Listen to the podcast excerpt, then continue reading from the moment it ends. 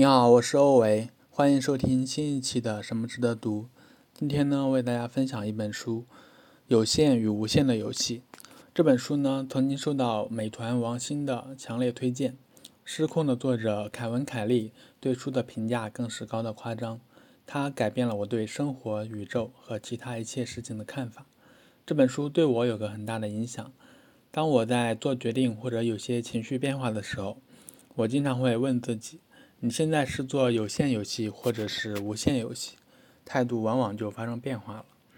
一本书，无论你看懂多少，哪怕只有一个部分、一个章节、一句话，能带给你长期影响，它就是一本毋庸置疑的好书。所以今天呢，我打算换个角度，从常见的生活场景里聊聊我对这本书的一些理解。以两种游戏模式，啊，这个世界上有两种游戏模式，一种叫有限游戏。为的是赢得游戏，另一种呢叫无限游戏，就是让游戏继续。年薪达到十万是有限游戏，能力增长是无限游戏。情侣吵架争论对错是有限游戏，过日子是无限游戏。考一门认证是有限游戏，累积职业筹码是无限游戏。人们接触的绝大部分事情是以有限游戏视角看待的，有个理想的终点或是预期。比如谁输谁赢，谁成绩更好，谁收入更高。无限游戏则是以延续游戏为目的。看到这个概念的第一反应是，这简直有点反人性。我们那么辛苦通关打怪，可不是为了拿到优胜吗？付出了时间精力做一件事情，当然希望拿到一个好的结果。总不会永远永远用一句“啊重在参与”作为对失败的挽尊吧？但把时间拉长看，这个说法就有点意思了。我们的一生里，阶段性的成就都属于有限游戏，结束了就结束了。只有继续精进，不断自我发展出新的多面，才是无限游戏。打个比方，你是一个销售，今天和一个客户推荐产品，被对方毫无余地的拒绝了。请问这次沟通失败了吗？从推销的结果看，肯定是失败了。但如果这时你和客户说：“没事没事，那以后等你有需要了再说，顺便请教一下你。”我们的产品是不是你有哪些不满意的地方呢？我们以后也好好改进。哪怕没推销成功，但这变成了一次良性的沟通，今后没准还有其他的合作机会。无限的游戏视角下，我们可以努力创造一次又一次沟通，而不是将结果啊局限于此刻，不限于此刻是否能够推销成功。二、工作中的无限游戏，眼下不管哪个行业，内卷都日趋严重。魔幻的是，大家一边厌恶内卷，一边自己参与内卷。没办法，谁都想挣更多的钱，谁都想早日买房买车，可资源有限，只好削尖脑袋抢夺资源。上世纪八九十年代，日本的经济实力连续世界第一，人民国国人均国民生产值也跃居世界第一，人们不需要为温饱发愁，但幸福指数却低得惊人。很多人迷失在繁荣的贫困里，拼命上班却买不起房子。辛苦工作可能被机器取代，内心动荡不安却找不到出口，陷入离死饿死不远、触碰不到身心自由的怪圈里。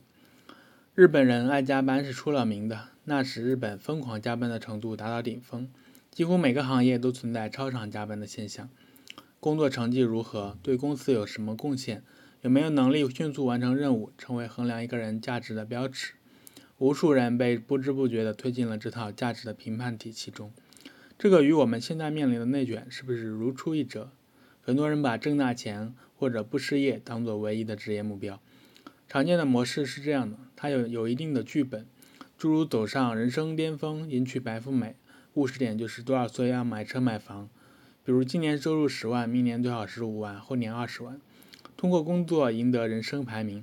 那躺平是不是叫做无限游戏？并不是，躺平。你知道将来是什么状态，于是降低欲望，接受没有太多想象力的生活。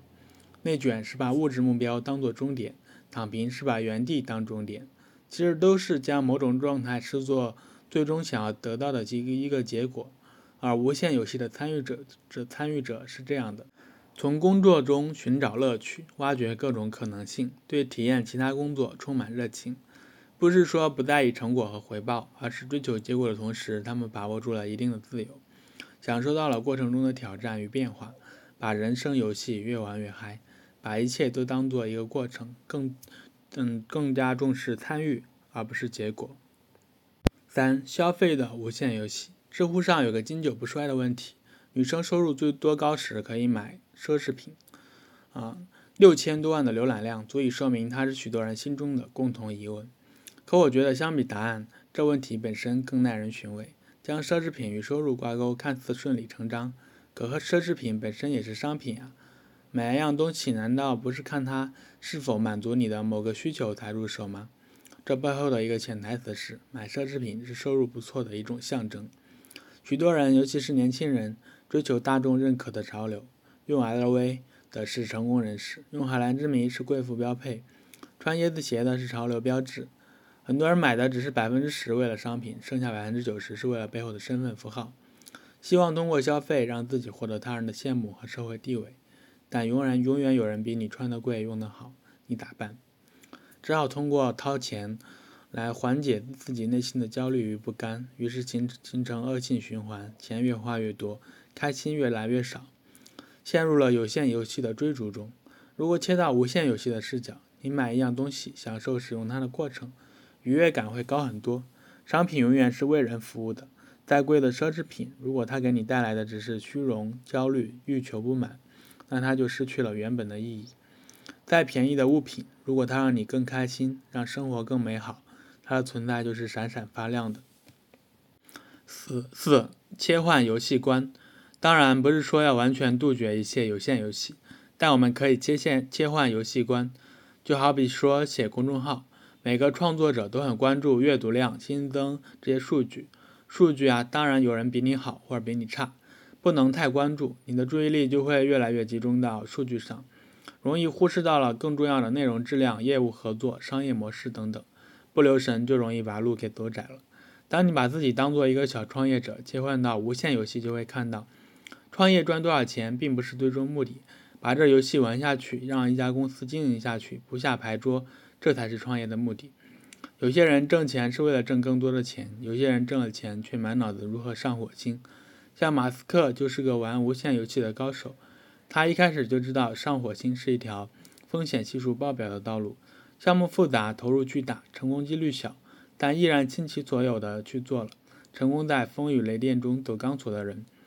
这样的例子固然极端，但对普通人来说，参与什么样的游戏，选择权始终在自己手上，只是人们太习惯参与有限游戏，自己遮蔽了这种自由。